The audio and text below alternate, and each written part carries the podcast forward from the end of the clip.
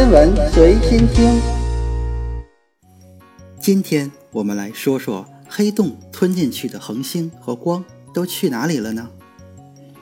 虽然人类已经直接捕捉到了黑洞，但我们目前对这种极端天体的了解仍然很有限，因为黑洞被事件世界所覆盖，阻挡了我们对黑洞的观测，尤其是让我们无法观测到黑洞的内部。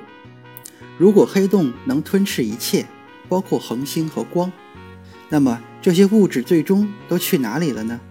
黑洞会产生极端的引力作用，它会摧毁附近的东西，并将之拉入有去无回的深渊。如果有一颗恒星足够的靠近黑洞，恒星不会直接掉进黑洞之中，而是由于黑洞对恒星不同部位施加的引力作用相差很大。这就会产生强大的潮汐力，从而把恒星撕成碎片。那这些碎片会环绕黑洞旋转，形成一个吸积盘。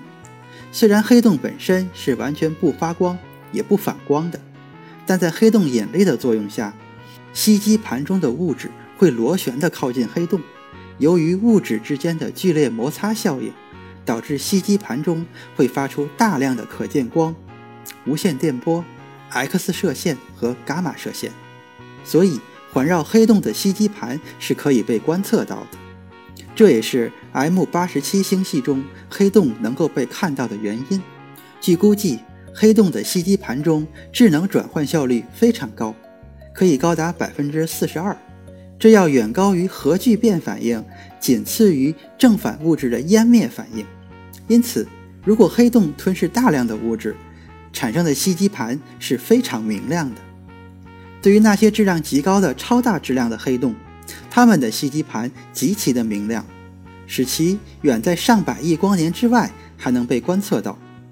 这就是普遍存在于早期宇宙中的类星体。例如，J 二幺五七三六零二是一个远在一百二十五亿光年之外的类星体，它的光亮超过银河系整体亮度的两万倍。将近太阳亮度的七百万亿倍。随着时间的推移，吸积盘中的物质会逐渐螺旋地接近黑洞的世界，并且最终穿过世界进入黑洞的内部。黑洞并没有实体，因为组成它的物质都会被无限压缩到一个无限小的基点之中。我们目前无法了解黑洞中心的基点究竟是什么性质，因为。就算目前最好的引力理论广义相对论到了那里也会完全失效。从黑洞的表面到中心的基点，黑洞内部是被极度弯曲的空间，弯曲程度达到光也逃脱不掉的地步。正因如此，黑洞本身黑到看不见。